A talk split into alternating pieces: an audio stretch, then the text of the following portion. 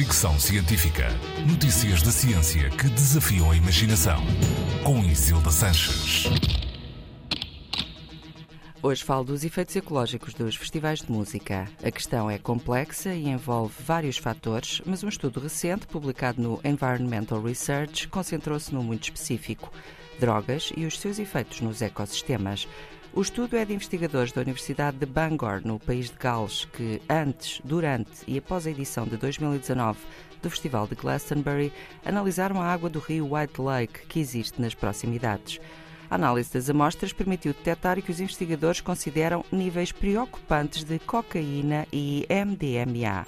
Segundo os autores do estudo, as concentrações destas drogas, sobretudo as de cocaína, durante o decorrer do festival, são suficientemente elevadas para pôr em risco a população de enguias no rio, mas também podem ter impacto noutros organismos da cadeia alimentar, tanto das enguias, que estão em vias de extinção, como dos humanos. Aparentemente, e também segundo os investigadores, parte deste problema deve-se ao facto das pessoas que vão ao festival urinarem fora das casas de banho disponíveis no recinto, preferindo fazê-lo ao ar livre, muitas vezes diretamente no rio. Apesar do estudo ter concentrado a atenção num festival, o de Glastonbury, os autores reforçam a ideia de que não será caso único. Enquanto houver pessoas a tomar drogas legais ou ilegais e a urinar, haverá drogas no meio ambiente, afirmam.